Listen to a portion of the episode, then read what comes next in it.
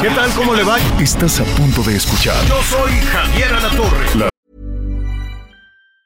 Hey, it's Ryan Reynolds, and I'm here with Keith, co star of my upcoming film, If, only in theaters, May 17th. Do you want to tell people the big news? All right, I'll do it. Sign up now and you'll get unlimited for $15 a month in six months of Paramount Plus Essential Plan on us. Mintmobile.com slash switch. Upfront payment of $45 equivalent to $15 per month. Unlimited over 40 gigabytes per month. Face lower speeds. Videos at 480p. Active Mint customers by 531.24 get six months of Paramount Plus Essential Plan. Auto renews after six months. Offer ends May 31st, 2024. Separate Paramount Plus registration required. Terms and conditions apply if rated PG. Noticias con Javier Alatorre. La vamos a pasar muy bien. Comenzamos. Déjeme saludar a mis compañeros. Anita Lomelí, ¿cómo estás? Hola Javier, ¿cómo están? Muy buen día, qué gusto saludarlos, Miguelito, pues, pues con muchas cosas, ¿no, Javier? Ya Ajá. no sé ni por dónde vamos a empezar. Ahorita vamos en orden, vamos en orden para que no Vamos se nos orden. junte el lavado con el planchado. Pero pues vamos, vámonos despacito. Miguel Aquino, ¿cómo estás?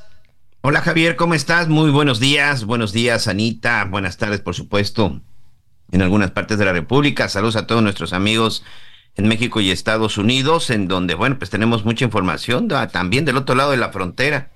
Hoy el presidente López Obrador por ahí hizo énfasis de lo que está sucediendo en los Estados Unidos, tanto en cuestión de drogas como con los migrantes. Pero para defenderse un poquito, ¿no? De, de que Sí. aquí, de que aquí al todo final eh, te pones a revisarlo y es como meterte un balazo en el pie, ¿no? El Ah, des- sí. es, sí, porque se le olvida que si hay algo que sucede es que la droga que está matando a mucha gente en los Estados Unidos, pues lamentablemente es droga aquí. que se trafica desde México. Y que no es una justificación el decir, allá tienen más muertos. Pero bueno, ya sabemos que en este gobierno nunca se van a reconocer los errores. Eh, al ratito vamos a poner en contexto a todos nuestros amigos de por qué fue tan complicada la mañanera de hoy con una serie de, de- de argumentaciones, de explicaciones, de enojo, de decir, ¿y ahora cómo vamos a salir de esta? Eh, en, en fin, me da muchísimo gusto saludarlos. 55 14 90 40 12. 55 14 90 40 12 es el número que está a sus órdenes. Viene de buenas, saliendo de la gripalergia, gripononón, quién sabe qué fue, pero este, ya estamos este, al pie del cañón eh, acompañándolo. Cuídese de los catarros, los frentes fríos todavía van a continuar. Eh, por ahí vamos a tener una, una bonita temperatura en la Ciudad de México, ya están floreando todos los árboles, los fresnos, ya al ratito, en cosa de nada, ya estamos en 14 de febrero comprando flores. Entonces, este, hagan ahí su, su lista de peticiones. Para 14 de febrero también se puede hacer una, una lista como para, como de la Navidad o, o es como sorpresa, ¿no? Eh, a- a- ahí sí no sé. Mira, Eh, eh. la sorpresa se vale, pero la verdad es que hay que hacer, hay que ir poniendo una lista ahí en los chats, ¿no?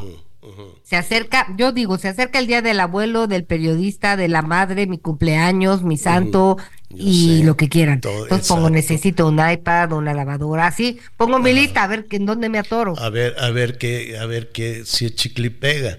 Porque Sí. este, lo más recurrente son las flores, qué bueno para los productores de, de- de flores en, en México, que ya se están recuperando. En la pandemia les fue re mal.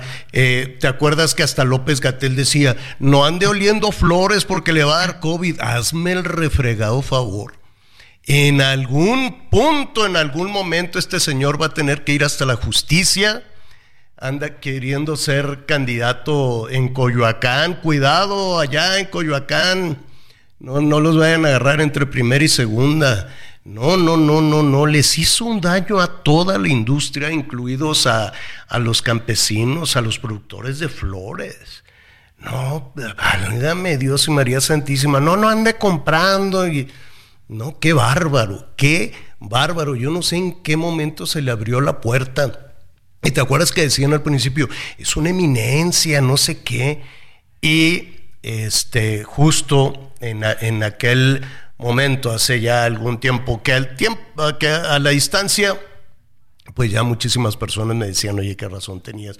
Cuando dije, no le haga caso a López Gatel, se me echaron encima eh, con el acoso y las amenazas y todo, eh, pues uno quiere suponer que los que tienen esa fuerza y los que tienen ese dinero, pues no es cualquier persona para echar a andar los robots, los bots, el acoso y todo lo que hemos sufrido los periodistas, no nada más en la actual administración, yo también lo sufrí en la anterior. La, la verdad, pésima, una como la actual para mí, estoy hablando a título, a título personal, ¿no? Eh, y, parte precisamente de, de el, eh, el, enojo viene por eh, uno, el cuestionamiento que le hizo Jaime Ramos al presidente en materia de seguridad, pero también el robo de la información. No sé si es el robo, la filtración, se abrió la puerta, se regaló, se vendió la información de todos los periodistas acreditados ahí en Palacio Nacional. Yo no sé dónde andarán tus datos, Anita, pero este, se supone que todos aquellos que de alguna u otra manera están acreditados o, o no acreditados, yo quiero suponer que el gobierno federal tiene los datos de todos nosotros. Quiero suponer que el gobierno federal de alguna manera sabe quién es quién, echan a andar el Pegasus, el espionaje, tienen los datos, tienen absolutamente todo. Si no, si no ¿cómo se puede eh, eh, echar a andar toda esa maquinaria que debe ser carísima de las granjas de bots para eh, acosar y amenazar a los periodistas? Digo, no cualquier persona lo, puede hacer, creo yo. Entonces, parte de eso es lo que vamos a platicar antes de, entrar en, materia. Eh, mire, hoy se decía que este es un país en paz, con tranquilidad, ¿no? Así se dijo desde Palacio Nacional. Tenemos un país que, que vive en paz y con tranquilidad. Yo, con todo respeto, sí me gustaría en algún momento saber qué ¿Qué le informan a las 6 de la mañana al jefe del Ejecutivo? ¿Qué, le dirán? ¿Qué información le, le, pasarán? Y tiene otros datos, claro. Tiene los datos que le, que le dan, que le da Rosa Isela, que le da el general, que le da el almirante, que le da su jefe de escoltas, que le da su ayudantía, que le dan y le dicen, pues usted, mire, es mentira, allá afuera toda la gente es feliz y no hay homicidios, o qué será, ¿Qué, cuál, qué, cuáles serán esas, esas otras cifras, esos otros datos, que también es nuestra tarea investigarlo. Pero, por ejemplo, a la familia de Pizarro, de Rodolfo Pizarro, este, este futbolista, pues esos, esos otros datos, Miguel, esto que pasó en Tamaulipas, y que se repite en una y en otra y en otra familia de nuestro país es, es, una historia de horror. ¿Qué le pasó a, a, la familia, a la tía, a la madre de Rodolfo Pizarro, este futbolista? Y al tío Javier. Resulta que el sábado, en Ciudad Madero, Tamaulipas, donde vive la tía de Rodolfo Pizarro, estaba ella en compañía de su esposo cuando varios sujetos armados ingresaron a su casa en un intento de robo. Esto incluso ya fue confirmado por las propias autoridades, porque al principio incluso ya sabes, cuando se dan ese tipo de ataques, inmediatamente lo primero que se dice fue un ajuste de cuentas. No, se trató de un robo, de un robo a casa habitación en contra de una familia en Ciudad Madero, Tamaulipas.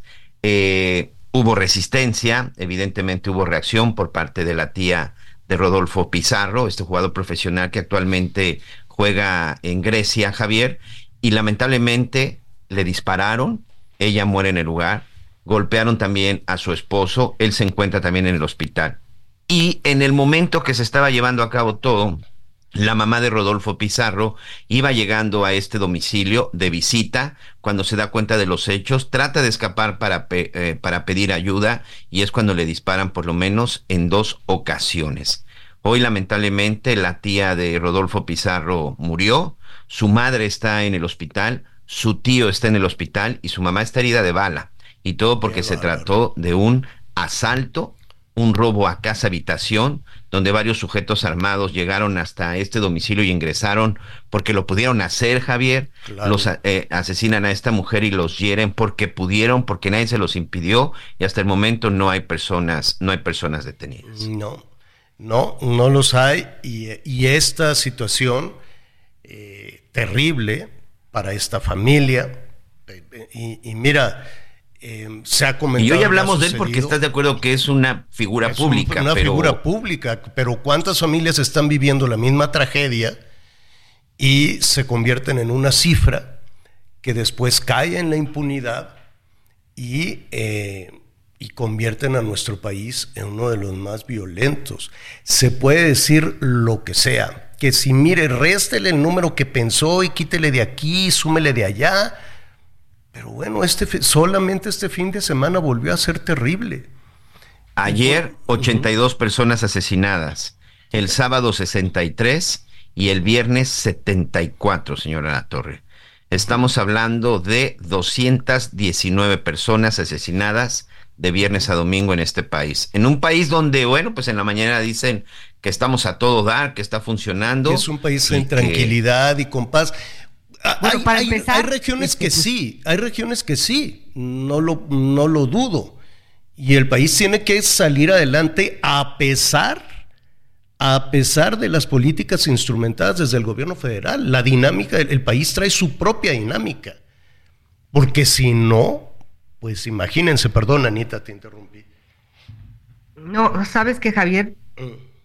es increíble porque a donde tú vayas, y, vaya que vas a distintas partes del país, Miguel ni se diga, pues la seguridad es lo número uno que la gente pregunta, de lo que la gente se queja, de lo que la gente padece, de, de, lo que frena el desarrollo en muchos sentidos, de lo que hace, de lo que hace que pues poblaciones enteras emigren a otro lado porque pues ya no pueden con, con la violencia y dejan sus casas y sus vidas puestas.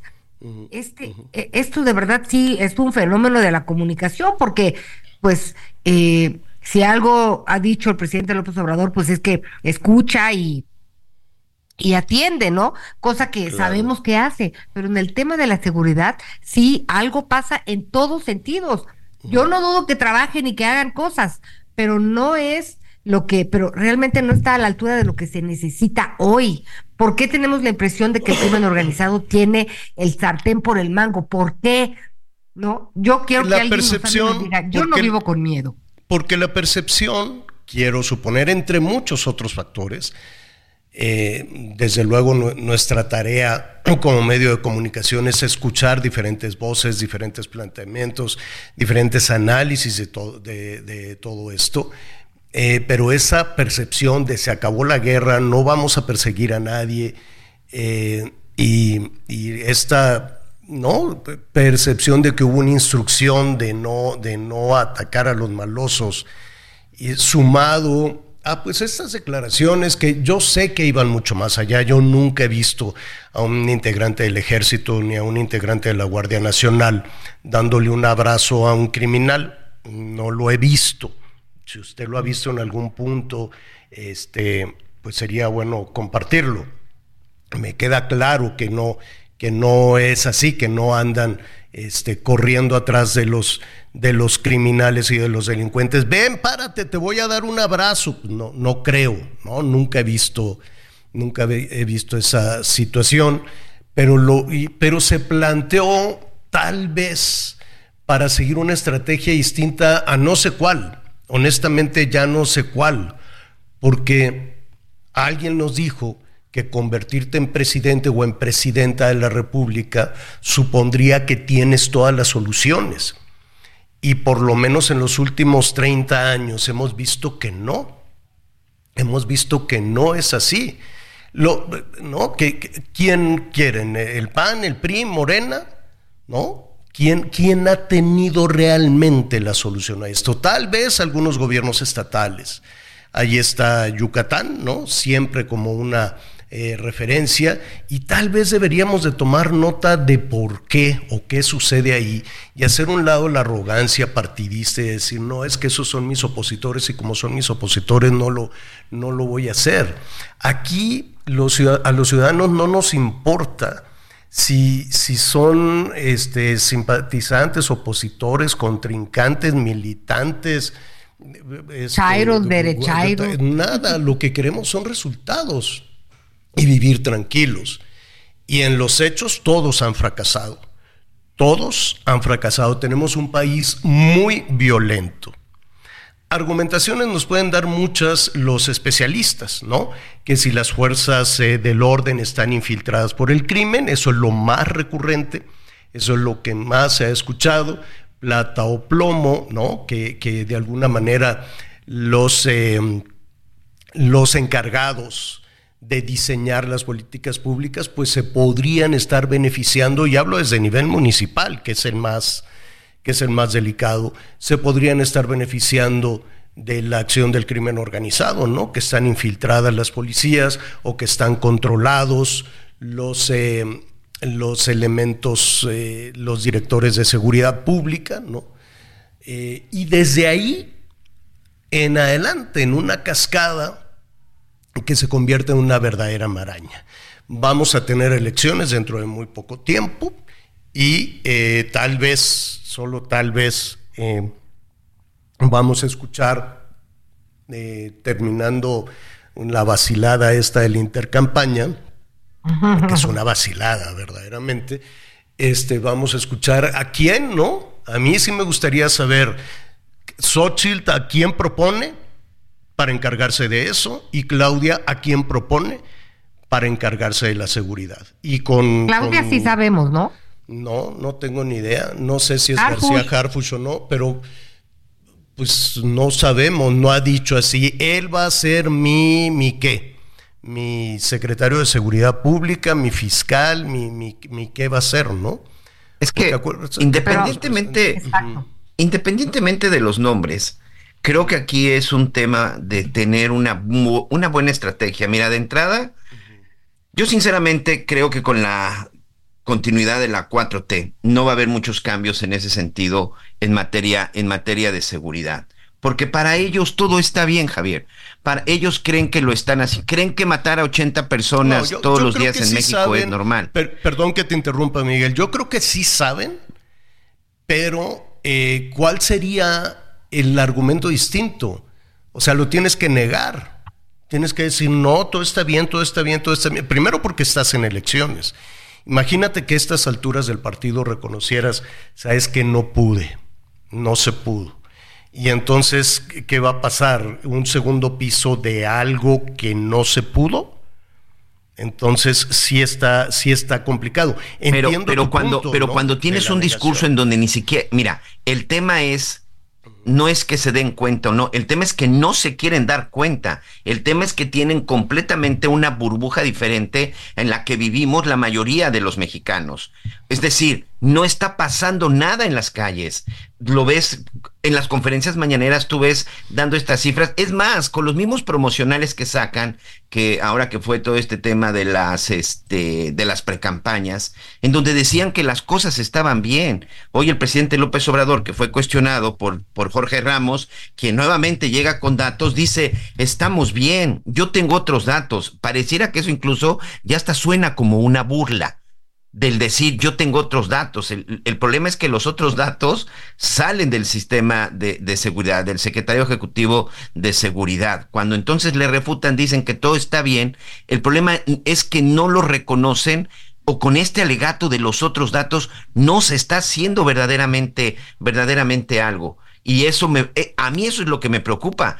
Porque yo sé que en las campañas voy a escuchar lo mismo, voy a acabar con la seguridad, voy a acabar con la inseguridad. El problema no es el, el fin, es cómo le vas a hacer. Yo quiero escuchar el cómo y para mí no hay otra, no hay otra opción en, en, este sentido y lo digo como una persona que ha trabajado por muchos años el tema de seguridad. Es castigando a los delincuentes, es deteniendo a los delincuentes, es haciendo operativos verdaderamente para detener a los delincuentes, tener una policía capacitada. Eso no lo he escuchado en ningún discurso, señora Latorre. Pues es un tema del que vamos a hablar, vamos a hablar, eh, vamos a seguir con nuestro repaso de diferentes estados. No podemos, mire, pues sí, podemos hacer como que nada sucede. Y, y ahí está Guerrero, por ejemplo, ¿no? Que se habían encendido todas las luces de alerta desde aquel complicadísimo eh, proceso electoral con denuncias muy serias contra el candidato, denuncias de violencia de género, y era eh, cerrar los ojos y decir es que es de Morena, y entonces pues no, y no, que no, nada. Y oye, pero hay esta sospecha y hay esto, y no, que no, que no. Bueno, pues podemos ignorar, y es que están dándole dinero al abuelito, lo que tú quieras. Bueno, ahí está, Ahí está entonces el cerrar los ojos. Insisto, esto no es ni para favorecer al PRI, que a mí en lo particular con el PRI me fue la refregada, ni para mejorar al PAN, que también nos la quedó debiendo desde el año 2000, ni para amolar a Morena. No, nosotros no estamos en campaña, ni militamos en ningún partido. Nosotros somos ciudadanos.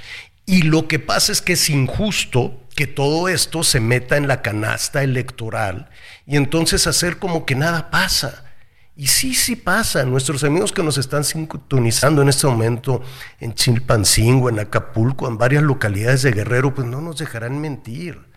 Vivir con miedo es terrible. Terrible. Pues, a ver, después de la pandemia, lo hemos dicho, y luego vino el huracán, y ahora vienen las extorsiones y el miedo. Y la cosa es que ya vamos a cumplir cuatro años y los niñas y los niños de Guerrero no pueden ir a la escuela. O porque les bombardean con drones en Guerrero y en, en ¿cómo se llama? Y en Michoacán. Y sí, y en Michoacán. Michoacán, sí. ¿No? El INE ya pidió garantías en Michoacán porque dicen va a ser imposible en varios, en varias regiones de Michoacán poner este una casilla electoral y seguramente eso se va a replicar en, en muchos lados. Me parece que vamos a tener un récord de casillas no instaladas en la elección del 2024 por un tema de seguridad. La gente del INE ni siquiera quiere ir a algunas zonas a, pues censar. ¿Y el INE qué va a hacer? ¿Va a salir con un cinturón en la mano a decir, a ver, tú no te puedes meter o cómo, o cómo le va a hacer la Guadalupe Tadei? Vamos a hacer una pausa y volvemos. Llámenos, llámenos de inmediato con este y otros temas 55 14 90 40 12.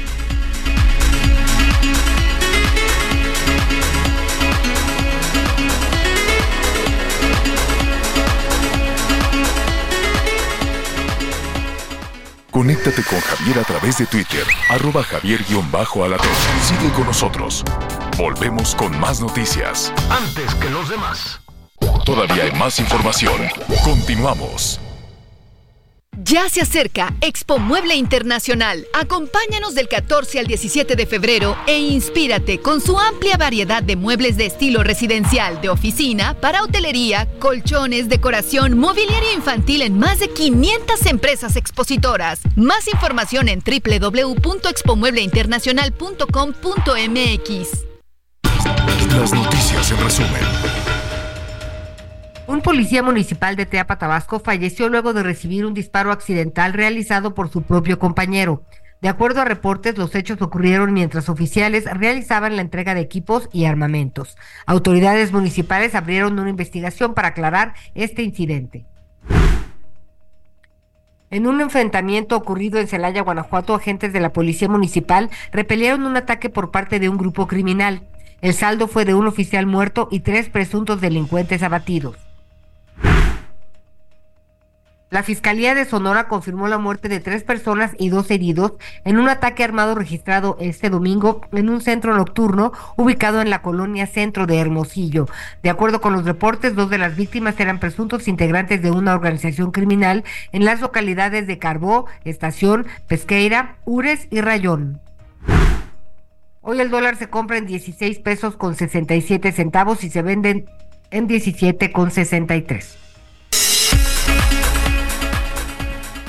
Bueno, muy bien, muchísimas, eh, muchísimas gracias por todos sus comentarios. En un momentito más vamos a, retomar todo este tema que nos preocupa, que nos preocupa muchísimo.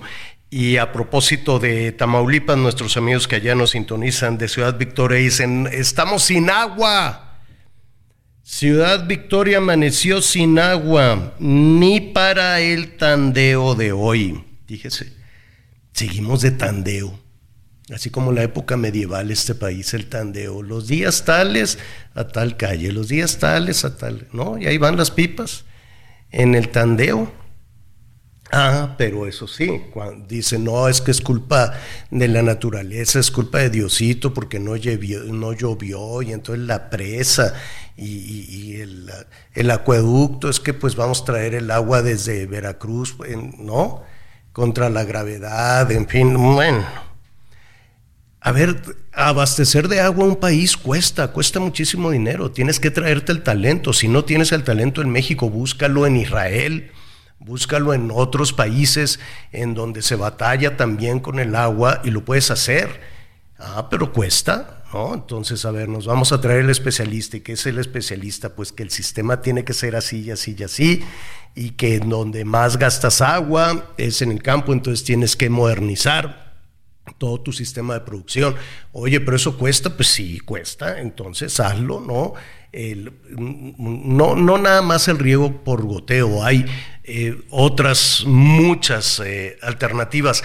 Hay ingenieros en nuestro país que son, mire, fregoncísimos y que saben, y la gente del campo, los productores del campo, los rancheros, los agrónomos, los ganaderos también lo saben. Ah, no, pero pues todo se ve desde un escritorio en la Ciudad de México, entonces dicen, oiga, pues eso nos va a costar tanto, aviéntate una presa y ponle mi nombre. No, ya la presa no va a funcionar, ahora tenemos que solucionar también la fuga de agua en las ciudades. Uy, no, esa obra no se ve y, se va, y, la van a acabar en no sé cuántos sexenios y pues no, no me conviene porque para qué le meto dinero para que luego lo inaugure, veto a saber quién de la oposición. Entonces, ah, bueno, elegir es renunciar.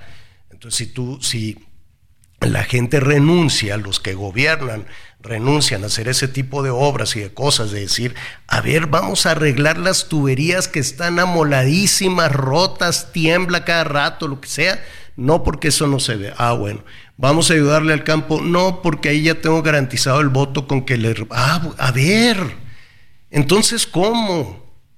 Ah, pero ahorita sí, pues que repartan pipas. Y luego hay que ver de quién es el negocio de las pipas también. Entonces, a ver, todo ese tipo de cosas, todo ese tipo de cosas hay que tomarlas en cuenta dentro de muy poco. Tampico, el Heraldo Radio 92.5 de la FM, Matamoros 93.5 de la FM y allá en Reynosa, saludos a Reynosa 91.7 de la FM.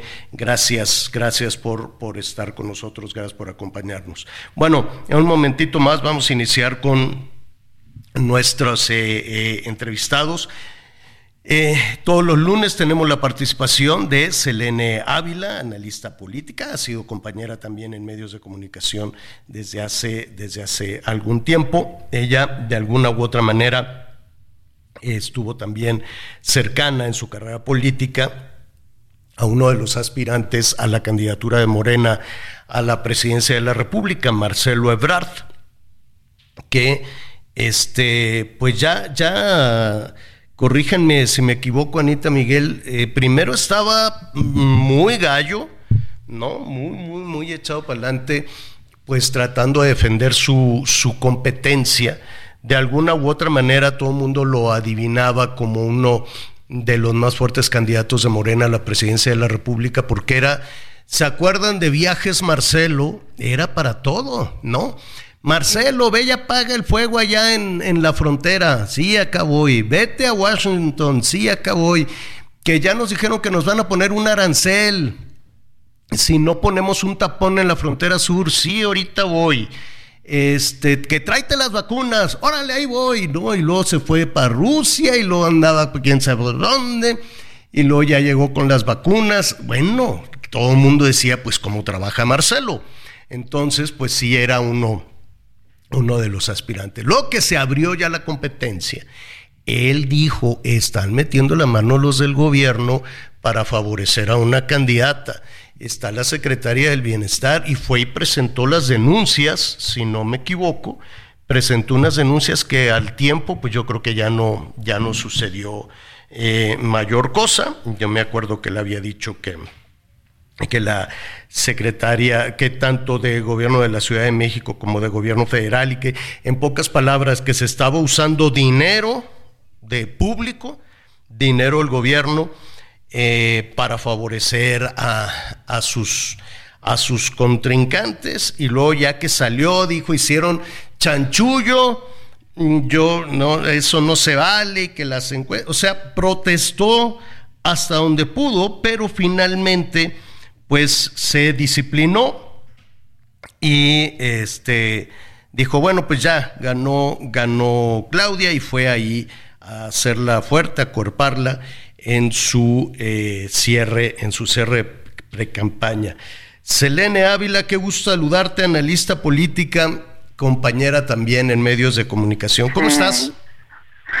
Mi querido Javier, con mucha alegría de saludarte a ti, Anita y a Miguel, a la orden. Oye, ¿le hicieron manita de coche a Marcelo o le ofrecieron algo o, qué habrá pasado?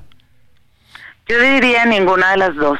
Primero que nada, te diría Marcelo, eh, por supuesto, lo que señalabas es cierto y además estaba en todo su legítimo derecho de señalar las irregularidades que hubo y la propia Comisión de Honor y de Justicia del partido lo reconoció. Y él pedía, exigía que lo reconocieran, que no había habido una cancha pareja, entonces la Comisión de Honor y de Justicia Morena finalmente reconoce que hubo irregularidades en el proceso de democracia interna y que estas pues iban a ser sancionadas. Entonces, Marcelo no es un hombre de rencores. Marcelo es un estadista y es un hombre que yo lo conozco a título personal y es generoso. Tampoco vive en el pasado ni vive con aferramientos.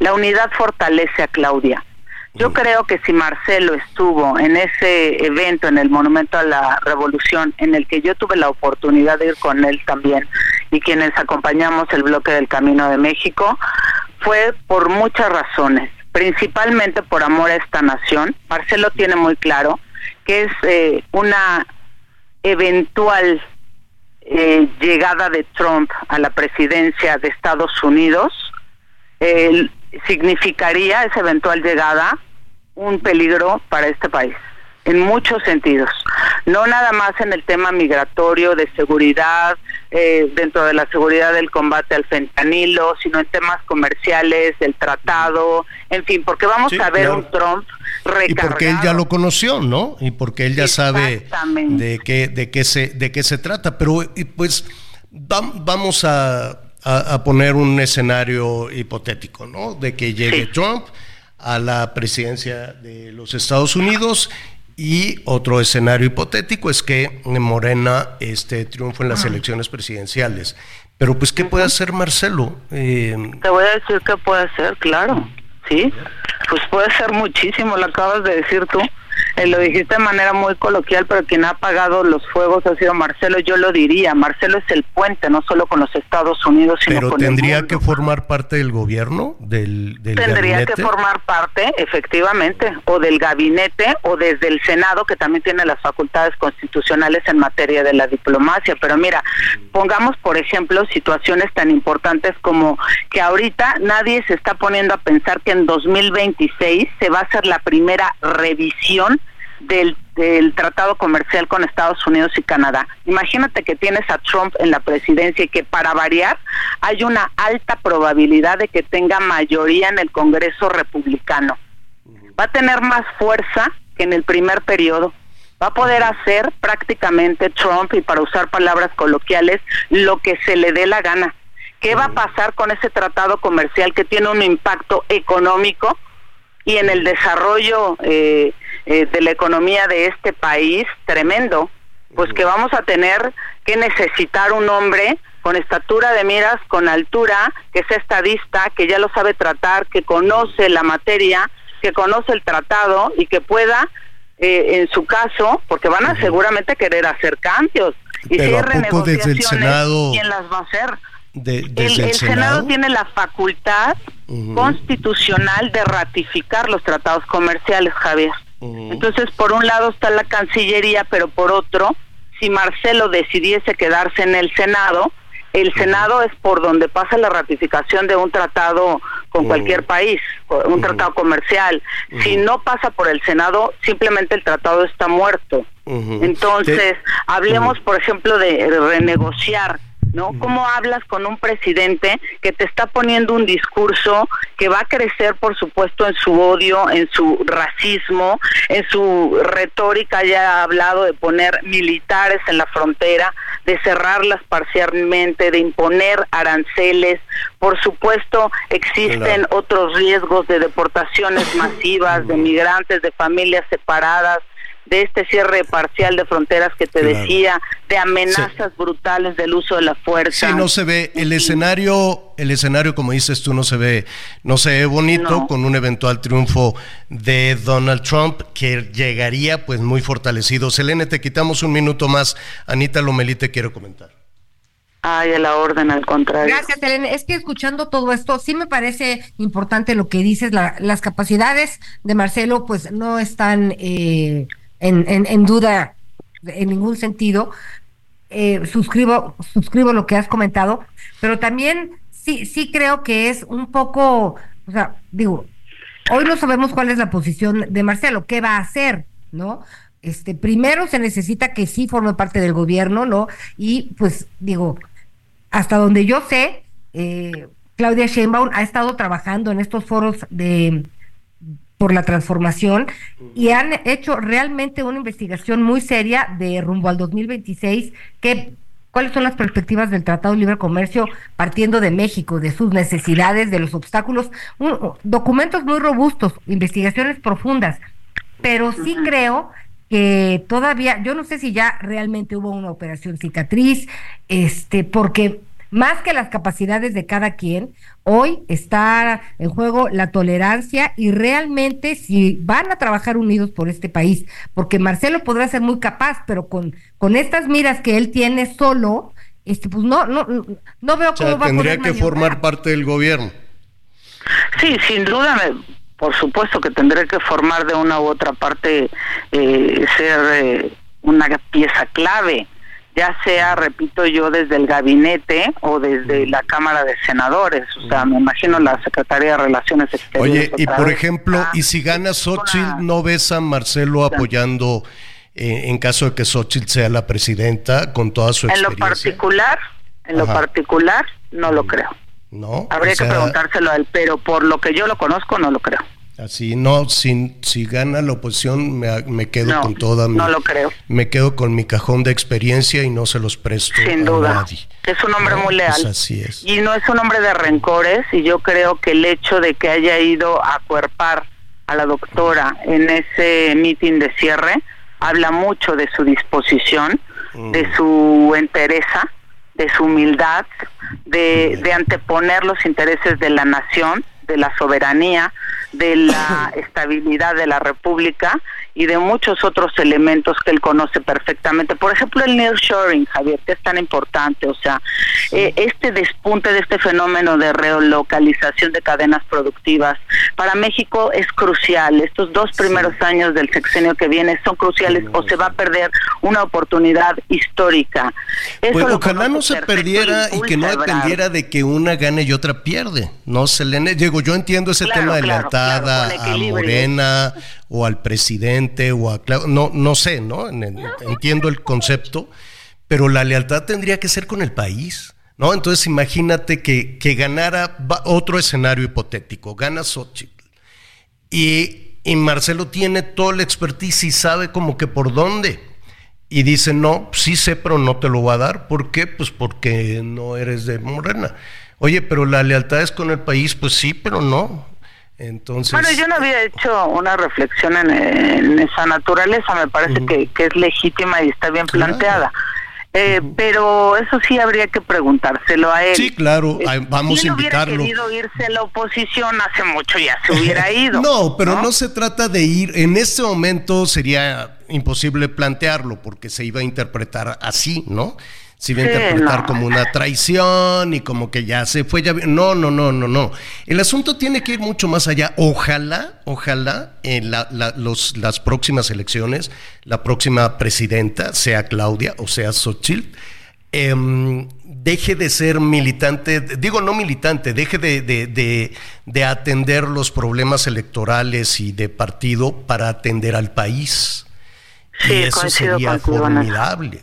Atender al país y no necesariamente atender un movimiento, un partido o a, las elecciones aquí, las elecciones intermedias, ¿no? De eso tendrán quien se ocupe, seguramente. No lo vas a descuidar. Sí, ¿no? Tendrán quien se ocupe nuestro partido es México. Más allá de, eh, hacia allá. Entonces imagínate que la presidenta diga, me voy a llevar al, voy a invitar al más fregón independientemente del partido que sea, o a la más, o a la más avesada, ¿no? A la, un gabinete de puras mujeres, un gabinete mixto, lo, que sea, pero aquellos que tengan la, eh, no solo la experiencia, sino la visión estadista, eso sería fantástico. Selene, pero de eso hablamos la próxima semana, ¿qué te parece? Sí, no, ya de eso hablamos, pero después del proceso electoral, porque sí nos estamos yendo ya muy lejos. Lo que sí es que tenemos tenemos una amenaza encima, Javier. es terrible. totalmente de acuerdo. Y se pierde demasiada energía y demasiado tiempo en, otras cuestiones. Selene, qué gusto saludarte como siempre. Bienvenida siempre. Gracias. Y, ya nada más una última línea. Mira, del nearshoring, lo que me preocupa en el caso de Trump es que siempre se ha pronunciado porque prefiere mantener la manufactura y los empleos en su propio país. Entonces, también sería algo que nos va a afectar. Marcelo conoce perfecto el tema del nearshoring, lo apoya, lo impulsa, él trajo la inversión a Tesla, le llevó dos años operarla.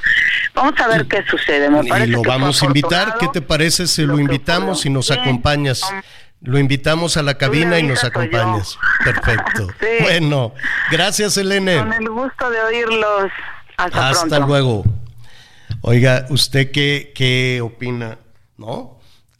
No, no había caído en cuenta de eso, qué lastre es la competencia electoral, ¿no? Este, ojalá fuera como en otros países que dices, bueno, ya superada este tema, me quito el chaleco este verde o azul o rojo o vino tinto y me pongo el chaleco del Estado y voy a, que, a que me acompañen las y los mejores. Oye, no, pero que se eh, tiene, era cuando era chiquito, fue escuela de paga. Ah, y luego, no, y aquel fue a una universidad este, en el extranjero. Y luego, no, aquel se iba de, de, vacaciones a la playa. a ver, ¿no? Entonces, no, es que ese es demasiado listo y si es demasiado lista o es demasiado listo, no vaya, no, tiene que haber puro, este, ¿cómo decían? Este, que no tenga talento puro que no tenga talento, ¿por qué no? Pues no se me vayan a encaramar. Luego, si son muy listos, pues no, mejor así nada más, sumisos y sin talento. No, pues no. Digo, cada quien, ¿no? Hay quien le apuesta a que así sea la situación. Pero imagínate que buscaras a las mejores y a los mejores y que no tuvieran que tener una credencial de militancia ni sumisión ni andar con un chalequito de algún color. O sea, ¿cuánto daño han hecho los partidos políticos? Todos. Los partidos políticos todos hacen demasiado, demasiado daño. Eso es mi, este, mi percepción, nada más. Seguramente usted tiene una mejor, muchísima mejor opinión en ese, en ese sentido. Oiga, al ratito vamos a hablar de lo que pasó ahí en, en el palacio, con la fuga. Javier, lo cuentas como si fuera un... Eh, Les tengo eh, una información. Pues lo que pasó en el palacio, Anita, ¿quién, quién? A ver, ¿qué hicieron con tus datos? Ahí tienen todos tus datos, Anita. Tienen, tu, tu IFE, tu INE, tu pasaporte, tu, tu todo, tus biométricos, ¿no? Y entonces, que, ay, pues se lo llevó a alguien. ¿Cómo que se lo llevó a alguien? Sí. Pues, así nada más. Yo me imagino que la Casa Blanca, o, bueno, a la Casa Blanca la puedes visitar, puedes ir, te puedes acercar incluso como turista o como ciudadano, la gente va, entra. He oído en varias ocasiones, desde invitado a cenar, que increíble. La Michelle Obama, no sabes, este, hizo ahí un, un pavo muy bueno un día. hasta, digo, ella no lo cocinó, seguramente, pero me invitaron a cenar en un par de ocasiones, hasta visitas históricas. Creo que he logrado visitar, no, también antes sí podía, sí he visitado, he recorrido mucho Palacio Nacional, muchísimo. Ahora ya no se puede. Entonces, con algo tan blindado, ¿cómo, cómo se, llevaron la información de, tal, de todas las compañeras y compañeros? ¿No? De, de los reporteros, que todos los que están ahí acreditados, pues surgió que pues que se filtró o se las robaron o se las hackearon o alguien se las llevó. Cualquiera diría, bueno, pues nuestra información anda por todos lados. Pero en un, en un país donde el ejercicio periodístico resulta tan peligroso, resulta tan agobiante, eh, hay muchas presiones, chantajes, este, el, el buleo, ¿no? el buleo es este es tremendo. Yo recuerdo y al ratito luego nada más arrancar las campañas del 18 empezó el maltrato a los medios de comunicación, a las y los periodistas. Reporteros sin Fronteras, eh, pues había reportado, no, no recuerdo, ahorita le voy a revisar bien, bien los datos, pero eran cientos de denuncias de presiones a reporteros y reporteras, que no se nos olvide y eran eh, por parte de militantes de, partidos políticos, en este caso de Morena, o de funcionarios de partido. ¿No se acuerdan que cuando estaban en campaña, cuando eran las campañas presidenciales, si te mandaban a cubrir eh, la, campaña, el candidato o los que echan a andar ahí a la gente de este, a ver, ya viene nuestro líder y una porra. Y de pronto decían, ahí están los de la prensa. Y a correr porque asusaban los, los este, que estaban allí en el templete, señalaban y los candidatos o los equipos de campaña del candidato señalaban a las periodistas y a los periodistas y les ponían unas golpizas tremendas y los correteaban. Así arrancó este tema. Que no se nos olvide. Ha sido cinco años de presiones, porque nosotros tuvimos compañeras y compañeros que cubría, que hacían la cobertura de las campañas y los correteaban y a los camarógrafos también. Y se les señalaba desde los templetes, mírenlo, ahí está la prensa conservadora, contrincante, que, y era una cosa terrible.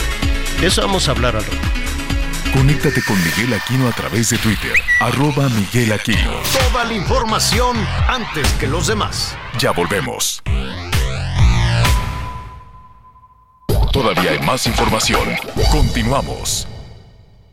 Ya se acerca Expo Mueble Internacional. Acompáñanos del 14 al 17 de febrero e inspírate con su amplia variedad de muebles de estilo residencial, de oficina, para hotelería, colchones, decoración, mobiliario infantil en más de 500 empresas expositoras. Más información en www.expomuebleinternacional.com.mx. Las noticias en resumen. Este fin de semana fue entregado a sus familiares el bebé sustraído por una niñera en la colonia Renacimiento en Pachuca, Hidalgo. El menor de nombre Abdiel fue localizado en el municipio de Valle de Chalco, Estado de México, por fortuna en buen estado de salud. La Fiscalía de Jalisco detuvo a un sujeto de nombre Jorge Alejandro C. por hackear una cuenta bancaria institucional y robar más de 4 millones de pesos. Este robo informático ocurrió entre octubre y noviembre del año 2020, pero fue en fechas recientes que se logró la captura de este hombre en la colonia de los trabajadores del estado de Colima. Cientos de habitantes de Monterrey, Nuevo León, protestaron este domingo para exigir el cierre de la refinería de Pemex por la alta contaminación.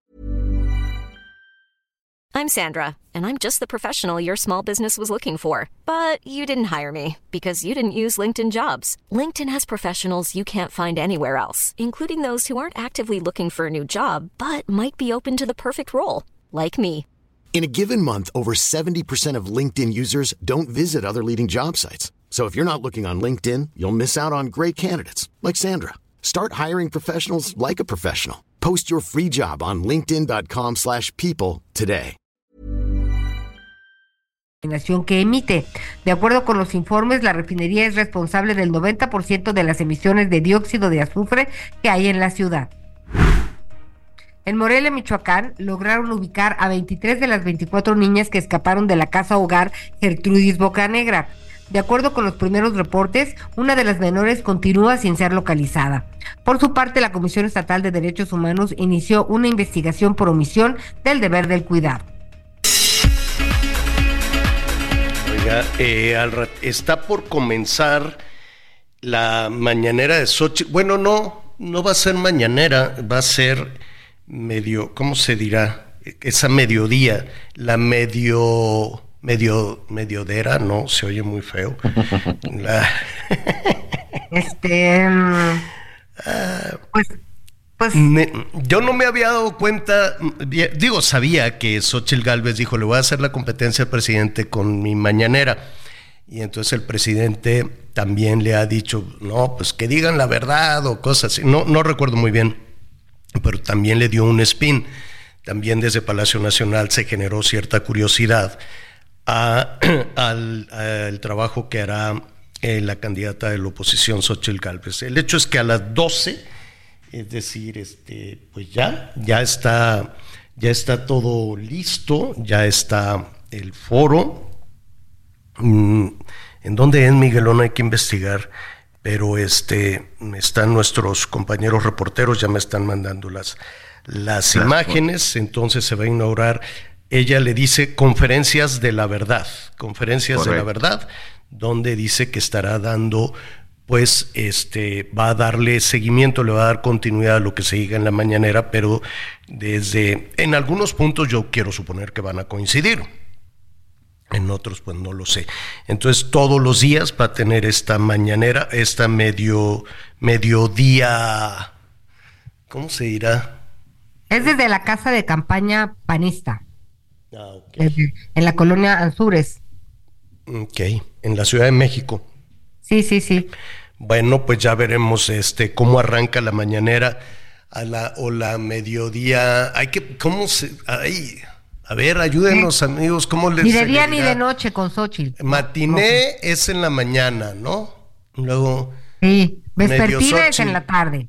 La medio Xochitl puede ser. La medio Xochitl no. ¿No?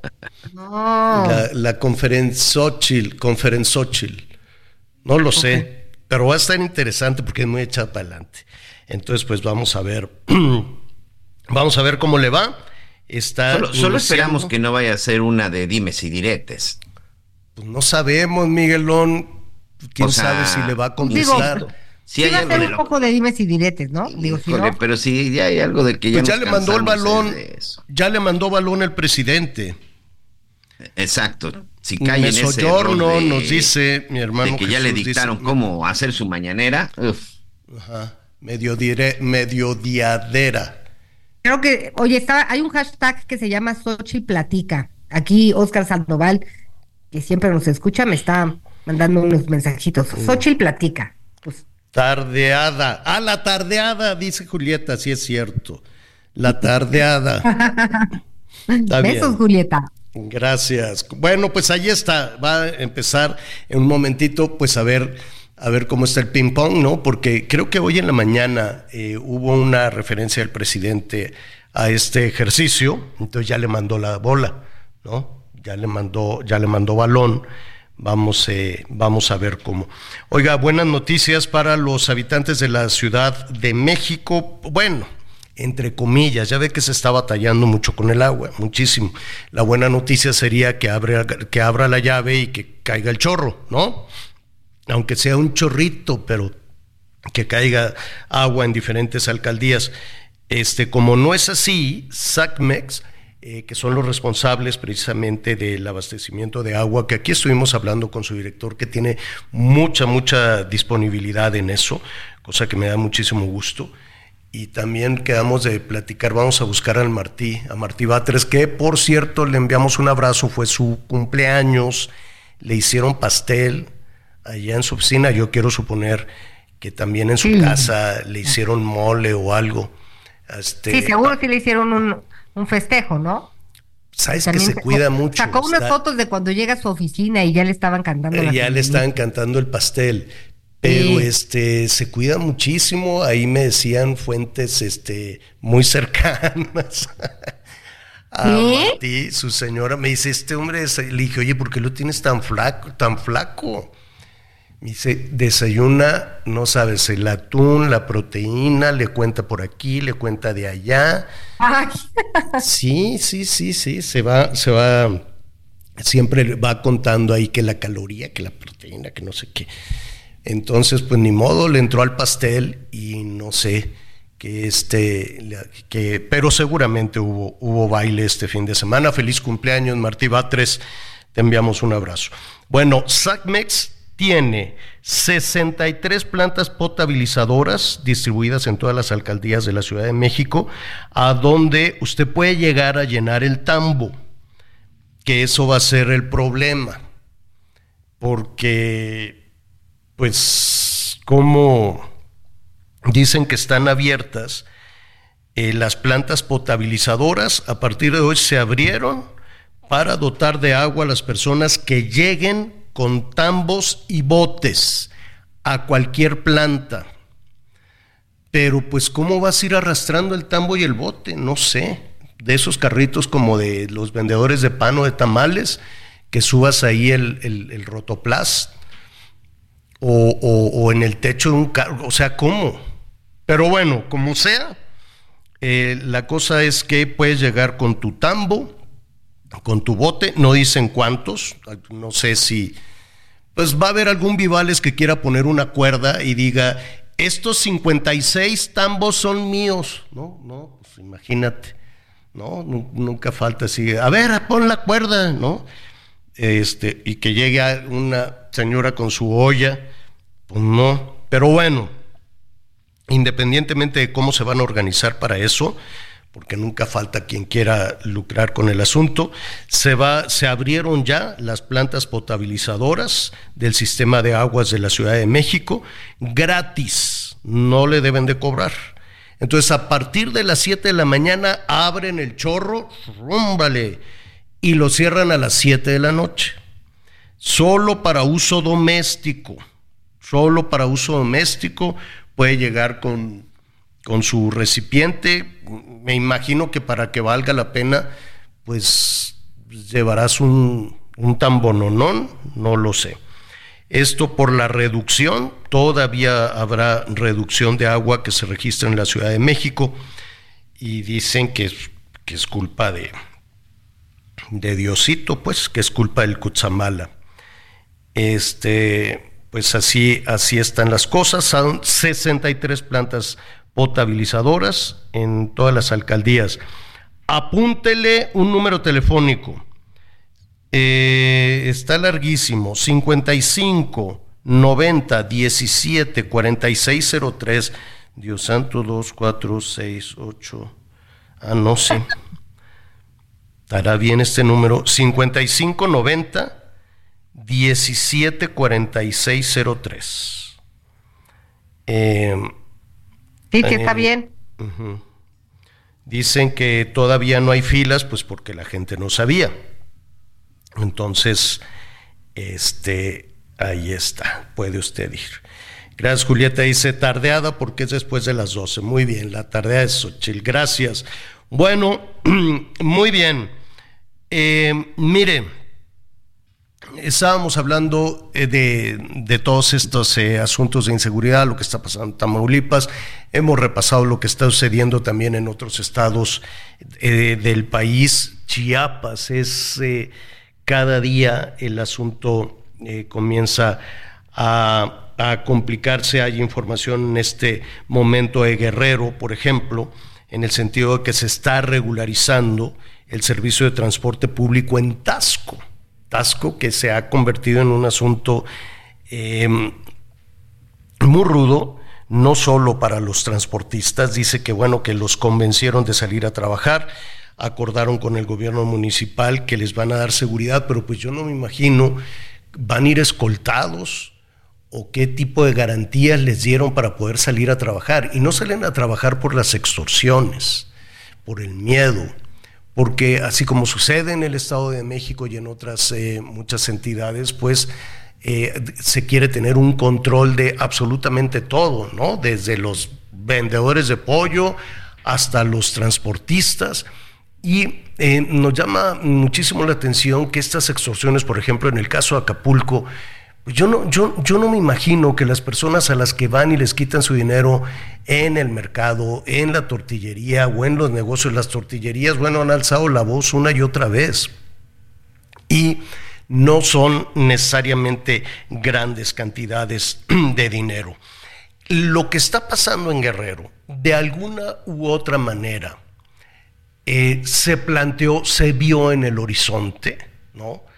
En, unas, en una campaña electoral cuando se iba a renovar el gobierno de Guerrero, con denuncias, se estaba denunciando de, de violencia de género, de abusos a los candidatos, el asunto estaba muy revuelto, el árbitro electoral entraba, después había voces o en voz alta o en voz baja, como usted quiera, que hablaban de que en medio de ese entorno electoral rondaban los malosos, rondaba el crimen organizado. Se hizo caso, no se hizo caso, eh, la dinámica política y la dinámica electoral ignora todos esos llamados. Lo que se está viviendo en Guerrero podría ser consecuencia de ignorar todas esas alertas que se encendían. El que sabe de estos temas y como siempre le agradecemos es Jorge Fernández Menéndez un compañero periodista especializado en eh, seguridad, bueno, lo podemos ver, ya sabe, como conductor del Heraldo, el Heraldo Confidencial, columnista de Excelsior, también en Azteca. Por todos lados te vemos, Jorge, qué bárbaro, qué manera de trabajar. ¿Cómo estás? Hay que trabajar, mi querido Javier. Un abrazo a ti, a, Miguel, a Ana María. Un placer estar con ustedes. Oye, estas eh, advertencias que hoy se ven pues un poquito lejanas ante la serie de acontecimientos que se van, que se nos van acumulando día con día, en donde comenzó a descomponerse la situación de Guerrero. Tú recuerdas aquella novela de, Vargas Llosa que comenzaba preguntándose cuándo se jodió el Perú. Nosotros podemos preguntarnos cuándo se jodió Guerrero y la verdad eh, fue ocurrió hace mucho tiempo. Eh, creo que se ha agudizado todo eso a, niveles increíbles luego del huracán pero los problemas son, eh, son añejos y, tienen una parte superestructural y una parte de la base de, territorial. Eh, cuando ocurrió lo de Ayotzinapa, hace ya muchos años, eh, vimos cómo los grupos criminales tenían ya control sobre buena parte del territorio. Cuando ocurrió lo de Ayotzinapa todavía teníamos tareas de erradicación que prácticamente ya no existen. Eh, teníamos, lo leía hace unos días eh, en alguno de los periódicos, creo que era el Universal, un muy buen reportaje sobre la base militar del, del Calacol, que está ahí en la zona del Leodoro Castillo, que eh, fue abandonada, era una zona donde había mil militares que tenían control territorial sobre toda esa parte de la sierra y que por alguna razón fue abandonada simplemente se abandonó y se perdió ese control. Eh, eso fue, si no me equivoco, a principios del sexenio. Y uno se pregunta, bueno, ¿por qué eh, no hay una estrategia para controlar grupos criminales? En Guerrero operan por lo menos 20 grupos criminales identificados. Ya operaban desde la época de Ayotzinapa. En el libro que hicimos sobre Ayotzinapa y están identificados sus zonas de control, quiénes eran sus jefes, etcétera. Esos grupos siguen operando y se siguen desarrollando. A mí lo que me asombra, sinceramente, no es el estallido de violencia que hemos tenido ahora en Tasco, en Chilpancingo, en Acapulco, sino que pasen los años y ninguna de las autoridades de ningún nivel decida atacarlos, decida operar contra ellos. Es un marco de impunidad increíble. El general que acaban de nombrar en Guerrero, Javier, eh, lo, conozco de referencias y eso es un buen general operativo, con capacidad, es nacido en Tlapa, conoce el Estado. Lo que me pregunto es si solamente con un buen mando de seguridad tú puedes cambiar las cosas. Ahí lo que se requiere en Guerrero como en Chiapas es una intervención del Estado mexicano, del gobierno federal, el estatal, los que se pueda municipales, porque la mayoría de los presidentes municipales son una tragedia, y por comenzar a, a cambiar una estrategia que ha fracasado a lo largo de los años.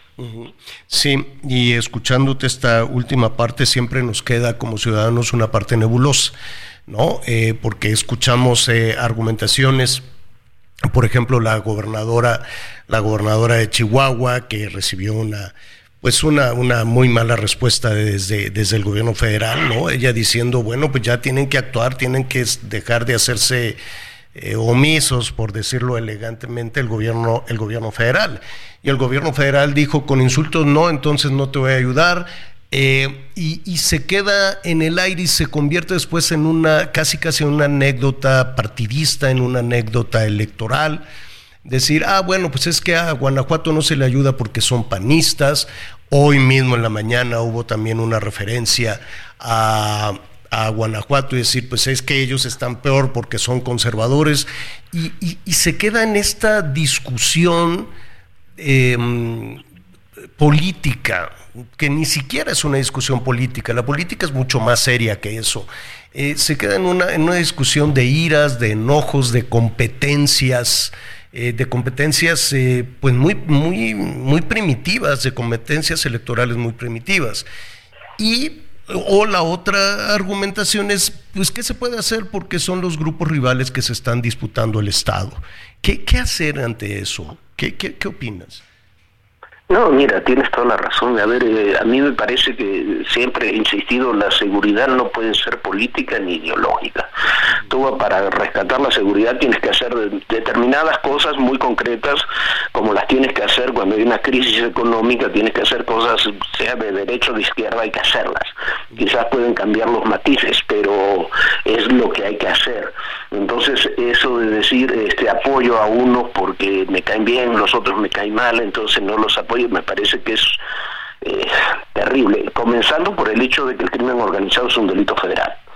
Entonces, una responsabilidad directa del Estado mexicano y del gobierno federal.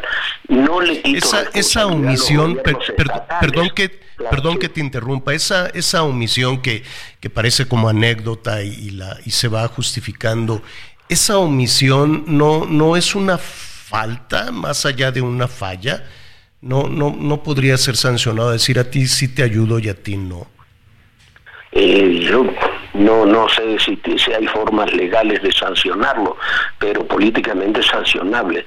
Eh, es una responsabilidad del Estado mexicano. Luego se pueden poner de acuerdo. Imagínate a Biden diciendo hay una crisis en Texas. Bueno, no a, Texas no voy a enviar. Eh, la Guardia Nacional porque me llevo muy mal con el gobernador Abbott a Florida con el gobernador de Santis. Eh, no, no, no se puede trabajar así. No, incluso los anteriores gobiernos, yo no he visto, por ejemplo, en los 27 años que llevamos de gobierno de, de izquierda en la Ciudad de México, que alguna vez el gobierno federal, cuando fue panista o fue priista, haya dicho, no, no voy a apoyar a la Ciudad de México, no voy a darle recursos para su policía porque son de otro partido. Así no se puede funcionar. Y es mm. parte de lo que ocurre. Pero a ver, en el caso de Guerrero. Jorge, incluso cuando son del mismo partido, tampoco funciona. E-, ese es el caso de Guerrero. Pues Félix Salgado ha recibido pues todo, todo el respaldo, todo el apoyo, su hija también.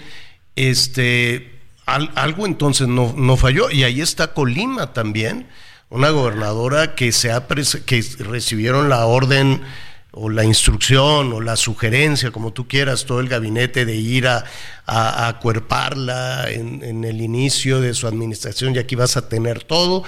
Y mira, también están en unos, en unos este, niveles de violencia enormes. Entonces, ahí también este, desaparece todo esta, esta, este tema de ayudo a, a, mis este, simpatizantes, ¿no? No, a ver, lo que falla es la estrategia. Hay tres estados paradigmáticos para esta administración, son este, Guerrero, Oaxaca, eh, Chiapas. En los tres estados la situación de seguridad es catastrófica. Eh, Oaxaca un poco menos que Guerrero o que Chiapas, pero está entrando en esa espiral.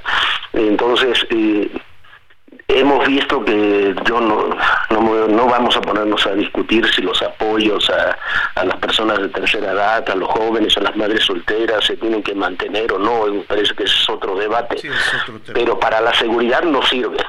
Eso ya lo vimos, ya lo sabemos, la situación. Si hay dos estados que tienen una situación catastrófica en términos de seguridad, son Guerrero y Chiapas. Chiapas con el agravante además de que es una zona fronteriza y hemos perdido control sobre la frontera. La semana pasada detuvo el ejército al jefe de plaza del cártel del Mayo Zambada en Tapachula el comunicado del ejército dice que este hombre podía operar con la complicidad de la Secretaría de Seguridad Pública Estatal, de la Fiscalía Estatal y de los elementos de la Fiscalía General de la, República asentados en Tapachula. Yo no he visto que ninguno de ellos esté procesado. Yo no he visto que después de la detención del memo y después del comunicado del ejército diciendo que era protegido por la Secretaría y por la Fiscalía, haya ocurrido algo a nivel estatal. Entonces, tú dices, bueno, qué bueno que se detuvo a este hombre, ¿no? Uno de los principales generadores de violencia y además traficante, sobre todo dedicado al tráfico de gente. ¿Y qué pasa con sus cómplices? Eso, eso es lo que no estamos viendo. Si tú das solamente algunos golpes, algunos certeros, otros no, pero no desarticulas las redes, tanto operativas como de complicidad, simplemente el día de mañana van a poner otro señor o señora ahí que se encargue de eso y, y simplemente va a seguir funcionando igual. ¿Por qué? porque como en este caso, no lo digo yo, lo dice el comunicado de la detención, tiene la complicidad quienes tienen que hacer cumplir la ley el lugar. Jorge, eh, te quisiéramos hacer una invitación dentro de muy poco, cuando se acabe la vacilada de la intercampaña. Quiero suponer que uno de los temas fundamentales va a ser escuchar la propuesta de las candidatas para la seguridad pública. Y te queremos invitar a que nos des tu opinión a partir de lo que propongan una de las dos se va a convertir en presidenta, pues eh, yo creo que va a ser fundamental, ¿no? Saber cómo, cómo le van a hacer. ¿Qué te parece? Te invitamos desde... Me, me parece cuando tú me invites, yo aquí voy a estar contigo. Es un placer. Al contrario, Jorge Fernández Menéndez, periodista, este compañero ya de muchísimos años. Te abrazamos, Jorge, gracias. Un abrazo, un abrazo a ti, un abrazo a todos. Muchísimas gracias. Al contrario, muchas gracias. Oiga, sus llamados telefónicos se nos están quedando, pero ya de que los lunes nuestro productor amanece bien, quién sabe cómo. Y ¿Ah? este, no. Ay, cómo eres, Javier. Amanece bien, quién sabe cómo. Y entonces, este, se nos va por ahí el tiempo. Pero le prometo que ahorita nada más le vendemos unas cosas, vamos a los anuncios y regresamos con sus comentarios. Arroba Anita Lomelí. Toda la información antes que los demás. Ya volvemos. Todavía hay más información. Continuamos. Porque te presta hasta cuatro meses de tu sueldo. Porque lo obtienes en máximo 24 horas. Porque lo utilizas para lo que quieras. Porque lo tramitas fácil y sin intermediarios. Porque tiene las tasas más bajas del mercado. Porque es tu derecho Fonacot es el crédito. Fonacot, 50 años cumpliendo. Gobierno de México. El dirigente municipal del Partido de la Revolución Democrática en Cuitláhuac, José Alejandro Naredo García, fue asesinado a balazos la mañana del pasado sábado 27 de enero en dicho municipio, ubicado en la región de las altas montañas de Veracruz. De acuerdo con los reportes policíacos, el líder perrerista caminaba sobre la calle 6 y la avenida 6 de la colonia Oaxaca cuando sujetos armados lo interceptaron e intentaron privarlo de la libertad. Al resistirse le dispararon varias veces recibiendo impactos de bala. En la actualidad, Alejandro Naredo también se desempeñaba como taxista y músico en el municipio de Cuitláhuac, donde una de las principales actividades económicas es la producción, comercialización y exportación de cítricos. El político fue asesinado previo a la elección del 2 de junio.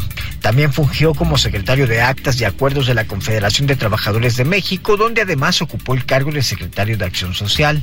La Fiscalía General del Estado inició una carpeta de investigación por estos lamentables hechos.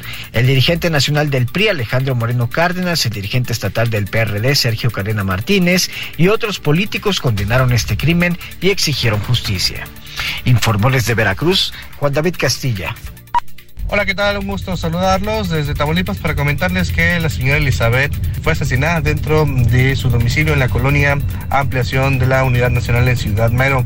La señora es tía del jugador profesional Rodolfo Pizarro, quien ya emitió un posicionamiento a través de sus redes sociales, justamente en Instagram, donde lamentó el deceso de su tía, a quien dijo recuerda siempre con una sonrisa.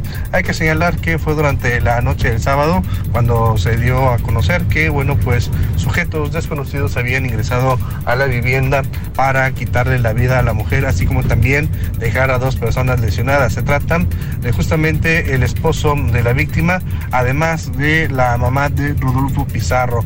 Hasta el momento, bueno, pues la Fiscalía General de Justicia ha informado que mantiene abiertas las líneas de investigación, así como una carpeta donde están recabando los detalles para dar con él o los presuntos responsables de este homicidio. Una de las líneas señala que al parecer se trató de un presunto robo a la casa, lo que provocó el delito. Es el reporte que les tengo desde Tamaulipas. Que tengan un excelente día. Bueno, este Miguelón, necesito pedirte un favor. Sí. dígame. Mira, no me conseguiste boletos para Luis Miguel, ¿no? Lo reconoces. No, no, o sea, luego te dije, necesito unos boletos para el de Alejandro Fernández. No, pues es que ya nada más tenía cuatro y no sé qué, bueno. Entonces te puedes sacar la espinita si me consigues unos boletos para Las Vegas, para el Super Bowl. ¿Cómo ves? ¿No? Sí. Señora La Torre, esto sí, este. Va a ser todavía más, más complicado. ¿Más complicado que boleto para Luis Miguel? Mucho más complicado, sin duda, Javier. No solamente por el tema de conseguir boletos, que seguramente en la, en la reventa lo haremos, pero desembolsar ahorita entre 8 y 15 mil dólares, la veo muy complicada, Javier La Torre. 15 mil 15 mil dólares. ¿Quién decía morlacos los picapiedra? Me ventané horrible. A ver, vamos a ver, 15 mil, más o menos 270 mil pesos. Sí. 200, ¿y, qué, ¿y qué te dan? Es increíble el costo de los boletos. Ajá. El, voto, el, el, costo de los boletos. Por supuesto que depende mucho el lugar en donde, el lugar en donde estén. Pero mira, aquí este paquete, te voy a dar un paquete nada más para la, para el Super Bowl. La verdad es que va a ser un juego muy bueno. Kansas regresa al Super Bowl. Él es el campeón. Él estará defendiendo el título. San Francisco, pues ya habían jugado anteriormente hace cuatro años. Aquí lo destacable es este su, su coreback. Mira, solamente tenemos ahorita en esta página que estoy entrando boletos de 10.927 dólares y el boleto más caro que es Club Premium. Este quedan y solo quedan dos boletos, así que apúrate a decidir. 31.799 dólares, Javier. No, bueno. Si, vas, si vas acompañado, sería nada más 63.598. Y solo quedan dos. Pues no, no hay que ir acompañados. Ok, entonces nada más desembolsarás 31.799 dólares. Dios santísimo en la vida. A ver, bueno, pero vamos poniendo en contexto. A ver, el Super Bowl es dentro de 15 el 11 días de más. febrero, dos semanas. En, dos semanas, ¿no? En Las Vegas. Eh, ¿Es habitual o es raro que sea en Las Vegas? A mí no, es la no, primera no, vez. me es la suena. primera vez. No, fíjate que es la primera vez porque el estadio de Las Vegas es nuevo. En e, ese estadio fue construido recientemente para recibir a los Raiders, los Raiders que jugaban en Oakland, California, y que bueno, se mudaron, se mudaron a Las Vegas, Nevada. Si no me equivoco, deben ser dos o tres temporadas que se fueron a, a este nuevo estadio. Tiene muy poco, la verdad es que es un estadio, un estadio nuevo, eh, moderno. Eh, yo ya tuve oportunidad de conocerlo, no en un partido, sino un evento que hubo por ahí de tecnología el año pasado.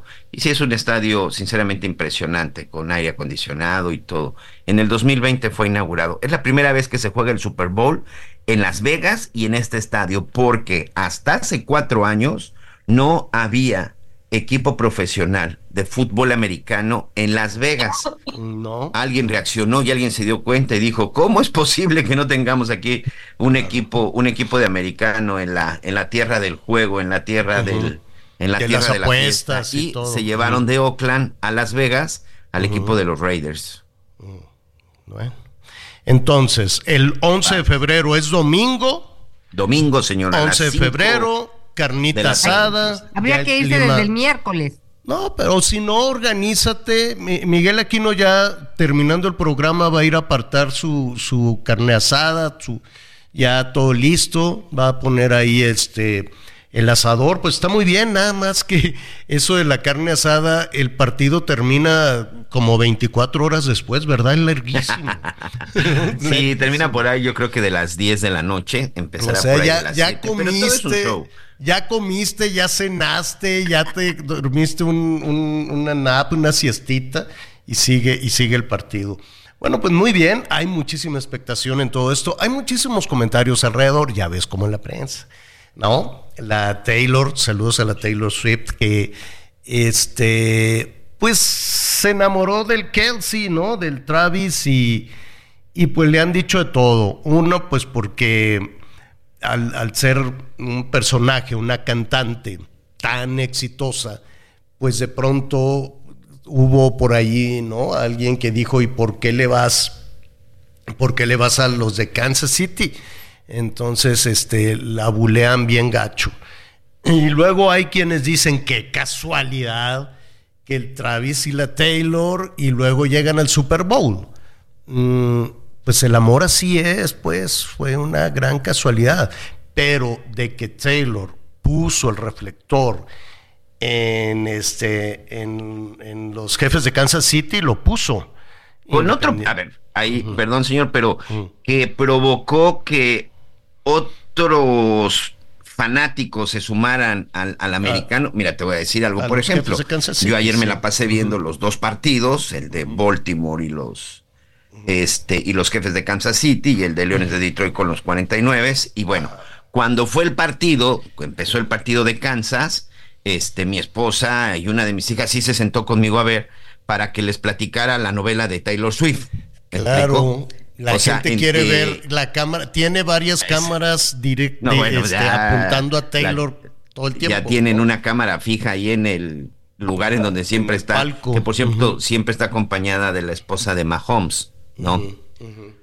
Pero sí, o sea, como que empezó, a, que provocó que a lo mejor a quienes no les interesa el fútbol, El fútbol americano, americano, pues, a, ver empezaron a ver. esos juegos, sí. Por eso hay mucha gente, sobre todo la gente especializada que hace todas estas investigaciones. Bueno, pe- pero investigan a fondo en los en las celebridades.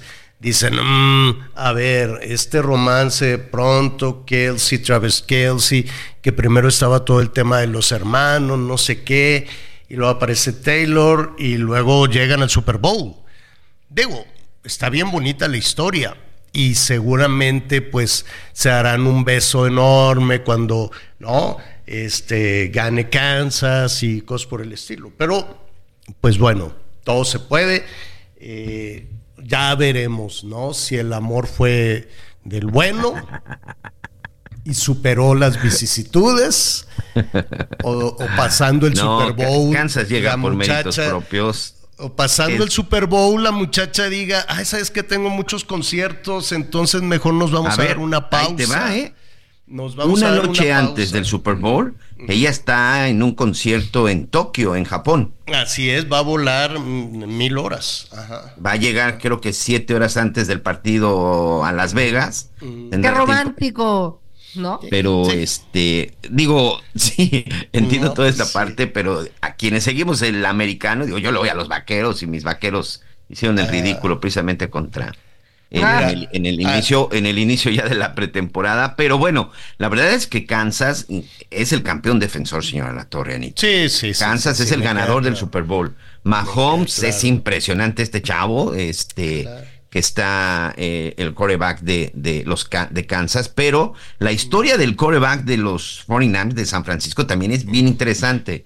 Purdy es un chavo también de 24, 25 años que llegó a San Francisco hace menos de dos años, que era el tercer coreback y que por las lesiones de uno y ah, es más, el coreback que estaba con San Francisco hoy es de los Raiders y él de esa forma por lesión y porque se fue el que tenían de titular, llega, agarra la titularidad y ya los tiene en el Super Bowl. Son dos este, mariscales de campo jóvenes, atrevidos, de esos que todavía corren y que no les da miedo que los golpeen. Va a estar muy bueno. La verdad que los dos tienen, un equipo muy joven y un dos equipos fuertes que, llegan, a, mañana... llegan, al Super Bowl. Siempre es un espectáculo, Javier. claro, claro, claro. Y, oye, y espérate, mañana vamos a hablar del entretenimiento en medio tiempo, que no nada más es la Taylor. Y eso también vende. Y el precio por segundo de los anuncios en el Super Bowl. No, no, no, no, no, no, no. Hay mucha, mucha historia que estaremos ahí eh, contando. Hay un cartel que le dio la vuelta en redes que dice Taylor made la NFL great again. ¿No? Entonces, este, ya, ya de eso estaremos eh, hablando mañana porque se nos está agotando el tiempo, pero de que jala, jala, hay muchísima atención en lo que está sucediendo por ahí. Bueno, a ver, rápidamente, le hablaba que, eh, de que nada más arrancar la la campaña en el 2018 hubo muchas agresiones a periodistas, a reporteras, a reporteros, ¿no? Desde el templete de, de, donde se daban los discursos, y miren, ahí están los de la prensa, y la gente los correteaba y a palos y los agredían. Desde ahí se adivinaban ya los nubarrones de lo que sería la actual administración contra la prensa. Hoy la prensa, que, que mire, con los periodistas también estuvo de la fregada, de la fregada. A mí a título personal me fue muy mal, me fue mucho peor con los priistas, pero entiendo que la actual administración ha sido particularmente agresiva con la prensa que no le es eh, dócil, ¿no? Y, con la novedad también del acoso y las amenazas e insultos a partir de los bots, a partir de las redes sociales. Lo más grave es cuando se ha llegado no solo a las agresiones, sino a la muerte de periodistas. Hoy, diferentes organizaciones internacionales han dicho que ser periodista en México es una tarea de alto, altísimo riesgo. Se puede acabar con eso, se va a repetir, eso. Eh, se han hackeado los datos de los periodistas o se han filtrado, el gobierno dice que los hackearon, la cosa es que los entregaron, alguien abrió la puerta por alguna razón ¿Qué podemos pensar de todo esto? Israel Reyes es experto precisamente en ciberseguridad y le queremos preguntar por lo pronto del incidente en Palacio Nacional. Israel, ¿cómo estás? Buenas tardes. Hola, hola, muy buenas tardes a Javier Alatorre, Gabriel Aquino, Ana María Nomelí. Me da mucho gusto estar con ustedes. Hoy los saludo desde Mumbai, India, donde me encuentro ah, por cuestiones de trabajo. Oye, pues qué bien, te agradecemos muchísimo. Eh, eh, ¿qué, opinas? Estás en Bombay, estás en India, pero mm, no, no sé si supiste de esta filtración o se abrió de alguna manera la caja donde se encuentran los datos de periodistas. Eh, y no nada más de periodistas, sino de muchas otras instancias que tiene el gobierno federal. Sí, ah, precisamente me llegó una notificación esta mañana de, hora de India. creo que era también somos estamos como a 12 horas de diferencia con México, donde me, hablaban del tema de lo que estaba sucediendo.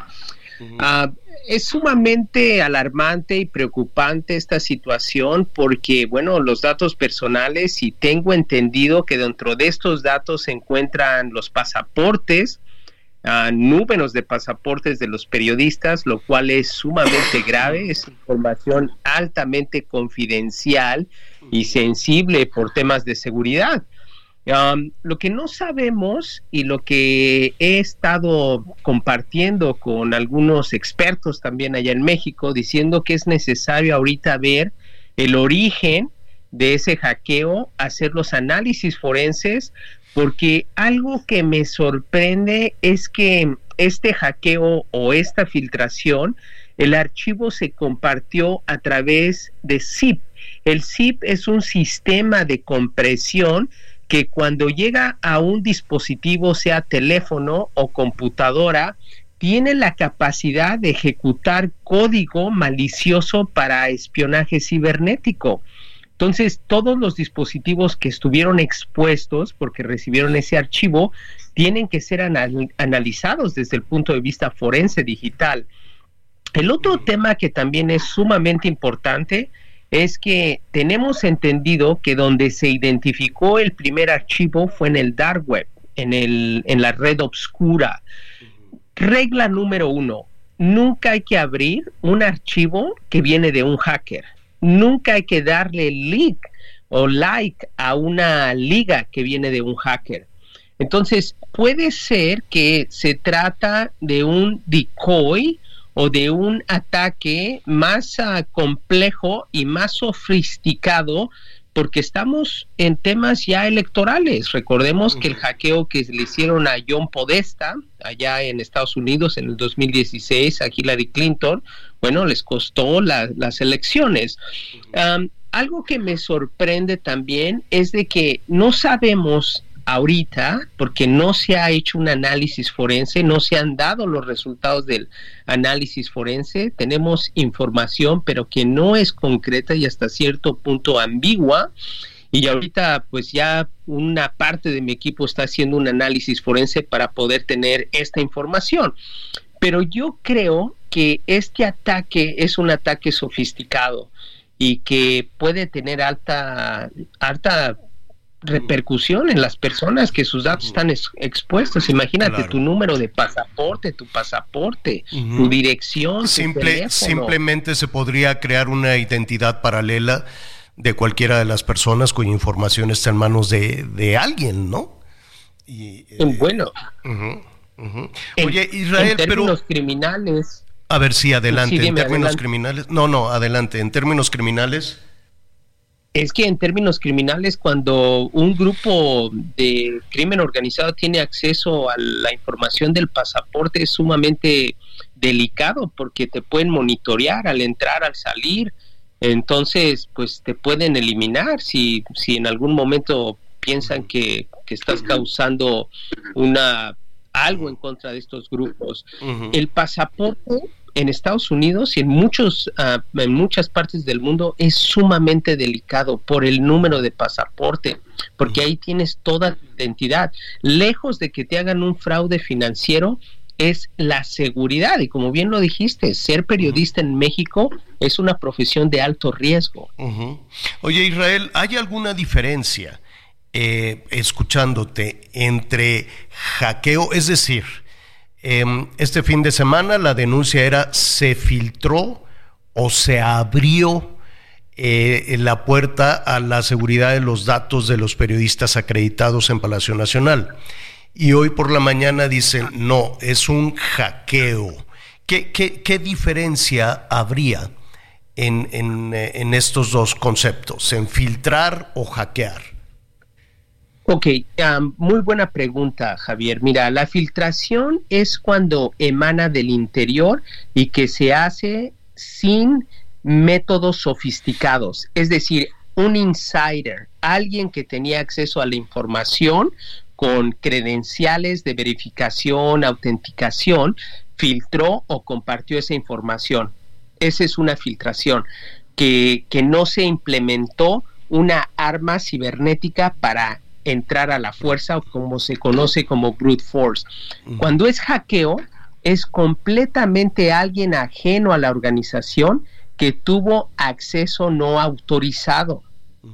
Entonces, al, al, no tener acceso autorizado, el hacker utiliza herramientas uh, tecnológicas, digitales, cibernéticas, para penetrar ya sea por el brute force o ya sea con otro código malicioso que es como el espionaje cibernético, infiltra el código y esa computadora le empieza a mandar toda la información, que es sumamente delicado porque no Claro. sabemos hasta qué tanta información. ¿Hasta dónde Recordemos llegó? lo que le pasó a la Sedena. Exacto. O sea, la Sedena con Guacamaya. Guacamaya Leaks. Israel, finalmente, si fue un hackeo, el gobierno federal va por esa ruta, dice que se va a investigar, etcétera, etcétera. Pero si fue un hackeo, pues eh, al Palacio Nacional, al Poder Ejecutivo, pues me imagino si fueron unos piratas cibernéticos, si es un hackeo este, deliberado, eh, no creo que se hayan limitado a decir, oye, nada más quiero la información de 300 periodistas. Si ya, quiero suponer que si hackearon y entraron al Palacio Nacional, algo más tendrán. Efectivamente, como lo de Sedena con Guacamaya. También lo que es preocupante es de que estamos viendo, sin duda alguna, que México está muy vulnerable a estos ciberataques. Y ahora que va a haber elecciones, que va a haber elecciones, imagínate, quiero pensar que el INE está preparado, pero, pero con los cort- recortes de presupuestos, pues ve una situación sumamente delicada porque puede socavar la credibilidad de las elecciones. Esto, es, yo siempre lo he dicho, esto se va a dar más seguido, más continuo y va a estar afectando más porque también tenemos ya la guerra de desinformación. Tenemos tantos actores que son internos, externos, tensiones geopolíticas, partidos políticos, etcétera, que, que el tablero de ajedrez es sumamente complejo. Lo único Claro. que tenemos que hacer es invertir en la ciberseguridad, tener asesoría de los expertos y blindar los sistemas. O sea, Claro. esto es preocupante que pasó en Sedena, que pasó en Pemex, que pasó en Conagua, que pasó en Presidencia. Digo, discúlpame, pero, pero algo estamos haciendo mal. Algo está absolutamente abierto y vulnerable. Israel, te estamos quitando horas de sueño. Ya, ya, ¿qué son? Es, son las 12 de la noche en Bombay, ¿no? Ya. Efectivamente, efectivamente, las 12.23. Oye, te agradezco, te agradezco muchísimo, Israel, pero si quisiéramos molestarte, vamos a tratar de no desvelarte tanto para que hablemos de la inteligencia artificial y la amenaza que eso significa incluso en los procesos electorales. ¿Qué te parece? Me parece un eh, excelente tema. Bueno, Israel Reyes, experto precisamente en ciberseguridad, te agradecemos muchísimo. Este, pues que descanses, que cenes rico, ya nos dirás este, qué, con, qué- con qué te están allá ofreciendo en Bombay. Qué, qué maravilla. No, pero por lo pronto, muchísimas gracias, Israel. Saludos afectuosos, saludos Ana María, saludos. Saludos, querido. Gracias, es Israel Reyes. En Bo- Yo no conozco India. Ay, tienes sí. que ir, Javier. Sí, está padre. Bueno, muy bien. Digo, tiene su lado padre como todo y el otro lado también, pero pues Llegaré es con interesante conocer la cultura. Bueno, Miguel, eh, Anita Lomelí, gracias. Hasta mañana. Miguel Aquino, muchísimas gracias. Gracias, buen provecho. Yo soy Javier Alatorre, ya lo sabe, a las diez y media, diez y media en Hechos Azteca 1. Lo invito a que siga con nosotros, Salvador García Soto en el Heraldo Radio.